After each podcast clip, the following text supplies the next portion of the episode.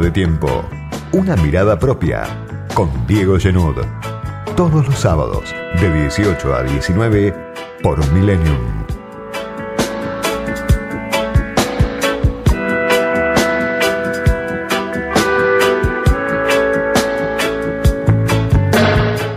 Semana tomada como pocas veces por lo excepcional, por la Copa del Mundo, por la selección argentina que se juega el campeonato en unas horas nada más y frente a ese cuadro excepcional del cual estamos todos pendientes, hay también una realidad estructural ¿no? que se repite, que explica cómo estamos hoy en Argentina a tres años del gobierno de los Fernández, del Frente de Todos, y cómo vamos a estar después cuando quede atrás el resultado de la final de la Copa del Mundo. Algunos números de esta semana que ayudan a entender dónde estamos parados. La inflación, el dato de inflación del INDEC, esta vez 4,9%, es una caída sorprendente para muchos con respecto al 6,3 de octubre. En un mes bajó casi un punto y medio la inflación. Es además el número más bajo desde febrero, algo que se encargan de destacar desde el Ministerio de Economía de Sergio Massa. Bajaron los alimentos, no sé si todos nos enteramos de eso, si pudimos comprobar que los alimentos bajaron este mes a la hora de ir a comprar al supermercado, a la carnicería, a la verdulería. Bajaron las prendas de vestir, el calzado. Y claro, se genera en el masismo en la militancia masista que, aunque no se diga, viene creciendo y mucho, una especie de euforia mundialista por estos números de inflación, sobre todo a nivel de los medios, donde Massa tiene un poder difícil de igualar. Aunque, por supuesto, aparecieron algunas dudas sobre la precisión de estos números, por esta baja pronunciada, casi como si hubiera sido diseñado un 4,9%, por debajo de 5 para generar un efecto placebo a nivel social. Bueno, no sabemos qué ocurrió, si fue una casualidad, si efectivamente está bajando la inflación como dice Massa, como dice el gobierno, o si, como sospechan desde la oposición, hay una especie de remake clase B de los números truchos del INDEC. Bueno, es temprano para saberlo está la memoria de Guillermo Moreno, de los años del kirchnerismo, donde la inflación no tenía nada que ver, la inflación del supermercado, con la inflación del INDEC. En este caso, lleva muchos años el INDEC trabajando bien, así que le vamos a dar por esta vez crédito, ¿no? Sorprende de todas maneras, y esto es en el marco de un contexto de inflación de todas maneras muy elevada más allá de que Massa es un político que está dispuesto siempre a jugar todas sus cartas para generar la sensación de alivio que vende dentro y fuera del frente de todos, decimos una inflación de 4,9% que le da aire al gobierno en el último mes del año.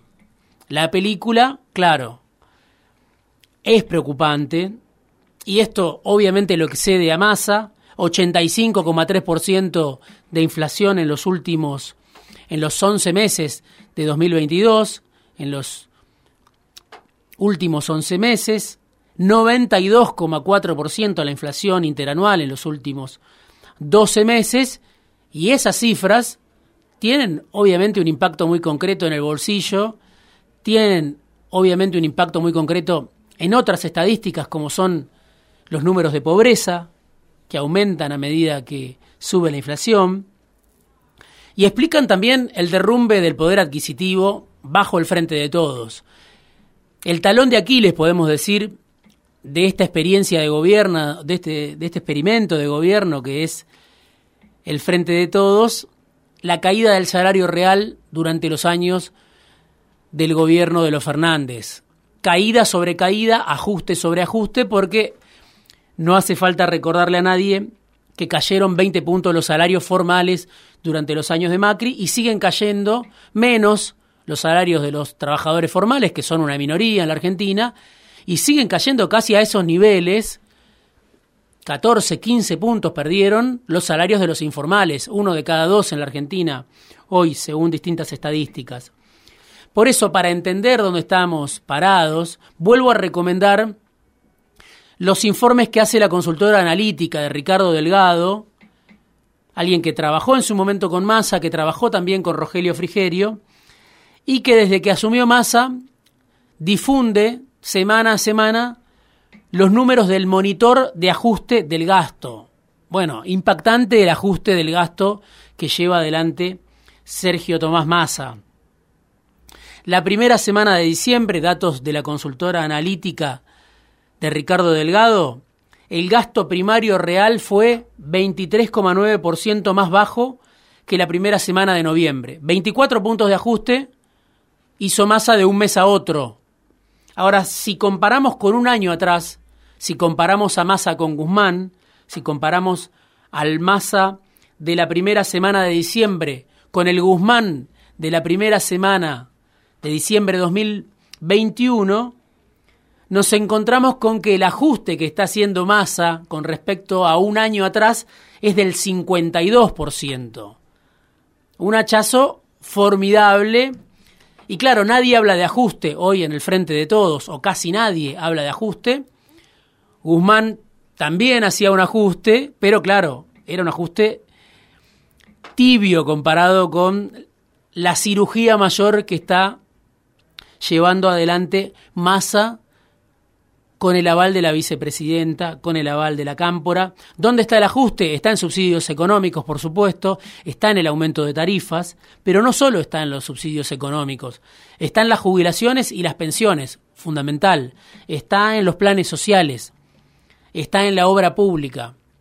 El hachazo de masa en esas áreas, lo muestra la consultora analítica, es muy impactante una carnicería, diría yo, que está llevando adelante el ministro de Economía. ¿Y cómo lo hace? ¿Cómo lo logra? Gracias al aval de la vicepresidenta, que en su momento obviamente denunciaba ajuste por carta, por cadena nacional, y de la cámpora, de Máximo Kirchner, de sus grandes socios dentro del Frente de Todos. En ese marco de inflación que según Massa empieza a ceder, según el INDEC empieza a ceder, pero que está en números en los números más altos de las últimas tres décadas, en ese marco de caída del poder adquisitivo, de ajuste sobre jubilaciones, sobre salarios, sobre planes sociales, vemos el optimismo del empresariado. Datos de esta semana, para no ir al archivo, Sergio Massa con Paolo Roca, el líder de Techín, en el seminario ProPymes, y una postal de mucho optimismo porque están creciendo muy fuerte las inversiones en vaca muerta y eso es porque obviamente hay un marco normativo muy propicio para las petroleras diseñado por este gobierno. Optimismo también de esta semana en las declaraciones de José Luis Manzano a Jorge Fontevecchia un José Luis Manzano que dice no hay que entregarle todo al Dios mercado, pero bueno, no se nota que no hay que entregarle todo al Dios mercado, por lo menos si uno mira la gestión de uno de sus grandes discípulos, que es Sergio Massa. Más atento estaría yo a lo que dijo, por ejemplo, Carlos Melconian, un economista que en su momento le recomendaba a Mauricio Macri ir a un ajuste más profundo, que se fue de la gestión Macri cuestionando muy duramente el gradualismo del primer Macri. Bueno, ¿qué está haciendo hoy Carlos Melconian? Es el director del IEDAL de la Fundación Mediterránea, ocupa el mismo cargo que ocupaba en su momento Domingo Cavallo. ¿Qué dice hoy Carlos Melconian? Bueno, se deshace en elogios para Sergio Massa. Está sacando agua de la canoa, dijo esta semana Carlos Melconian, alguien que en su momento estuvo muy ligado a Jorge Brito, el dueño del, Banco Macro, que tiene una relación muy estrecha con Massa. y que ya lo dijo en más de una oportunidad, no es Massa, es este gobierno, ¿no? Perdieron la virginidad, dijo en algún momento Carlos Melconian. Bueno, él me parece que así como los datos de la consultora analítica, expresa desde lo político el proceso en el que se está metiendo el peronismo de Cristina, el Frente de Todos, los Fernández, bajo la conducción, al menos operativa, de Sergio Massa. Inflación, ajuste y paliativos muy escasos. Hay bonos para jubilados de entre 7 mil y 10 mil pesos. Hay un bono para un millón de afiliados del PAMI de otros 10 mil pesos.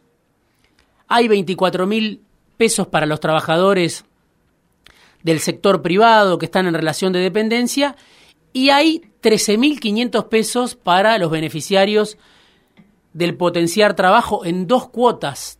13.500 pesos, ese es el bono que le da el Frente de Todos a los sectores que están en el borde de la pobreza. Dos cuotas de 6.750 pesos le está dando el Ministerio de Economía, el Ministerio de Desarrollo Social, las organizaciones sociales, a los afiliados o a los representados de las organizaciones sociales que cobran el potenciar trabajo. ¿Cuánto duran hoy en el bolsillo en la Argentina? 6.750 pesos en el bolsillo de una familia. ¿Cuánto duran? 6.750 pesos. Bueno, nada. Por eso las organizaciones sociales, incluso las que forman parte del gobierno, que tienen funcionarios en el gobierno del Frente de Todos, están anunciando una marcha para el martes que viene. Por supuesto, marcha el bloque de la unidad piquetera, las organizaciones que cuestionan el rumbo de ajuste del gobierno, pero también se ven obligados a marchar los propios funcionarios del gobierno, las propias organizaciones que se identifican con los Fernández porque, lo dijeron muy claro, es una miseria lo que en este proceso de ajuste, de inflación, que está en el 92% interanual, el gobierno le concede a los sectores que están en el límite de la pobreza, casi cayéndose del mapa. Habrá entonces, como digo, marchas la semana que viene y lo que vemos son críticas a Victoria Tolosa Paz, la ministra de Desarrollo Social. No es que no haga mérito la ministra de Desarrollo Social para que la critiquen, pero claro, sabemos que es casi una funcionaria de menor relieve dentro del armado del Frente de Todos. Es más difícil criticar a Sergio Massa, es más difícil, por supuesto, desde las organizaciones sociales, criticar a la vicepresidenta por el aval que le da a este proceso de ajuste violento que lleva adelante Sergio Massa, según lo muestran los números de la consultora analítica, según lo confirman los elogios de Carlos Melconian. Por eso digo, es más fácil pelearse con Victoria Tolosa Paz. No es que no haga méritos la ministra de Desarrollo Social, pero está muy claro que este rumbo económico es un rumbo económico que tiene el apoyo del presidente, que tiene el sello de Sergio Massa y que tiene además el aval imprescindible, porque si no sería imposible de llevar adelante este ajuste tan violento si no fuera por el apoyo de la vicepresidenta, que es un apoyo ambiguo, que es un apoyo discreto, que no abunda la vicepresidenta en elogios a Massa, pero que hoy es su principal aval y lo ve el poder económico. El poder económico es el que ve que Massa ajusta con el apoyo de Cristina. Otro problema que tiene el ministro de Economía es la falta de dólares. Acaba de anunciar el dólar soja, pero claro, hay una sequía muy pronunciada que está afectando la recaudación en dólares, que genera signos de interrogación para adelante, va a tener masa los dólares que necesita para llegar a los meses de la próxima cosecha, no está claro, y el blanqueo de capitales que está vendiendo masa, el acuerdo que está haciendo la FIP con Estados Unidos para acceder a información de los argentinos que tienen cuentas en el exterior, bueno, todavía hay que ver la letra chica de ese acuerdo, como lo dijimos en su momento en este espacio, porque se habla de que la información va a llegar más adelante, quizá le llega al próximo gobierno. Entonces, si la información llega más adelante,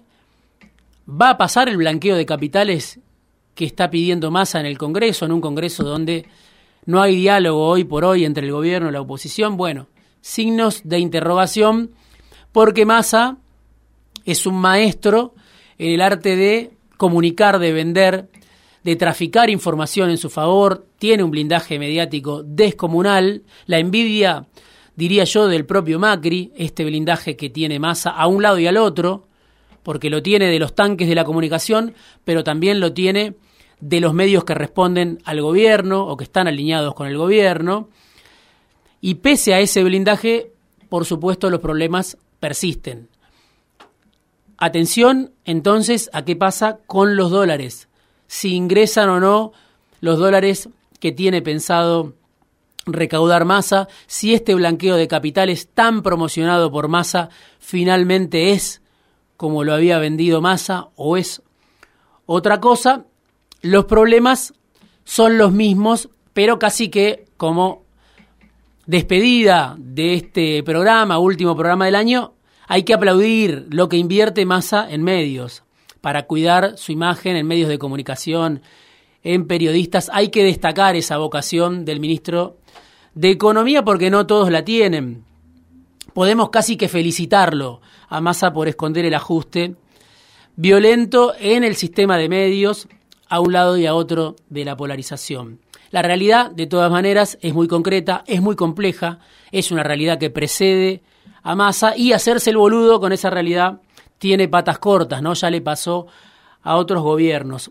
El escenario político que viene cuando termine el Mundial, que viene cuando empiece el año electoral, está abierto, falta muchísimo, la oposición todavía no saldó la cuestión del liderazgo. Cuando vuelva Macri de Qatar, se dice que habrá un encuentro en Cumelén, donde suele vacacionar el expresidente. Hacia ahí va a tener que peregrinar Horacio Rodríguez Larreta para tratar de cerrar algún acuerdo. Hoy la confrontación interna dentro del PRO también es muy violenta entre Bullrich y Larreta. Hay pases de facturas, hay sospechas cruzadas.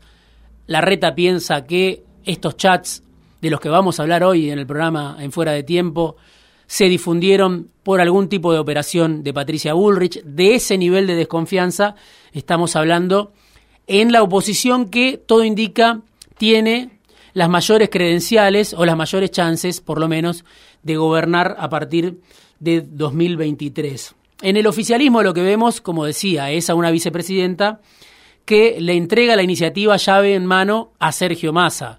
Massa dice que no quiere ser candidato, pero está esperando cumplir con su sueño de una baja más pronunciada de la inflación para lanzarse en abril, en mayo del año que viene. No deja de ser curioso, ¿no? Aquel Massa que rompió con Cristina hace casi una década, hoy se perfila como el heredero del kirchnerismo, el hijo no deseado del kirchnerismo, porque Cristina, como decíamos, aún con su ambigüedad, con sus formas discretas, le está dando un crédito a Massa que no le dio a nadie en muchísimo tiempo. Es el último programa de fuera de tiempo, probablemente este año, y no sabemos si también en FM Millennium le quiero dar las gracias Santiago Ponle Sica por la confianza de todo este tiempo. No es habitual ni es tan frecuente la libertad absoluta con la que trabajé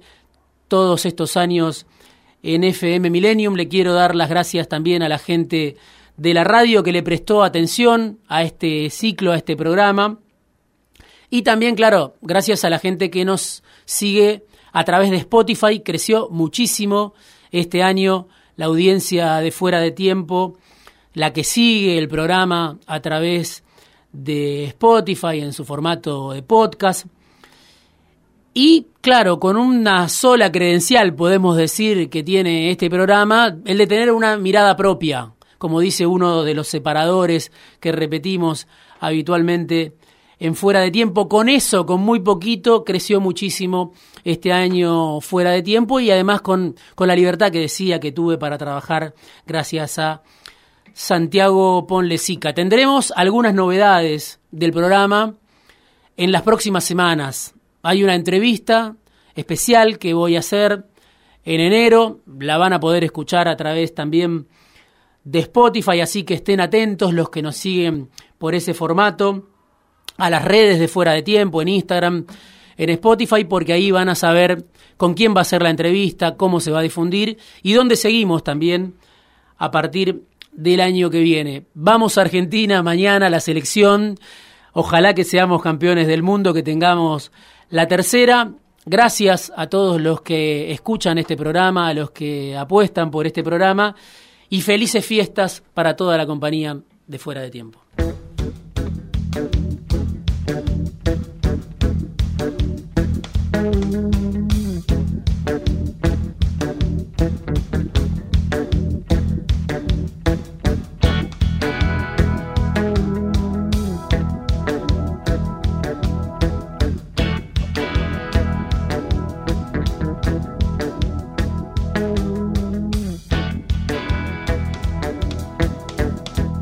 Editorial, análisis, conversaciones, entrevistas, fuera de tiempo, con Diego Genud.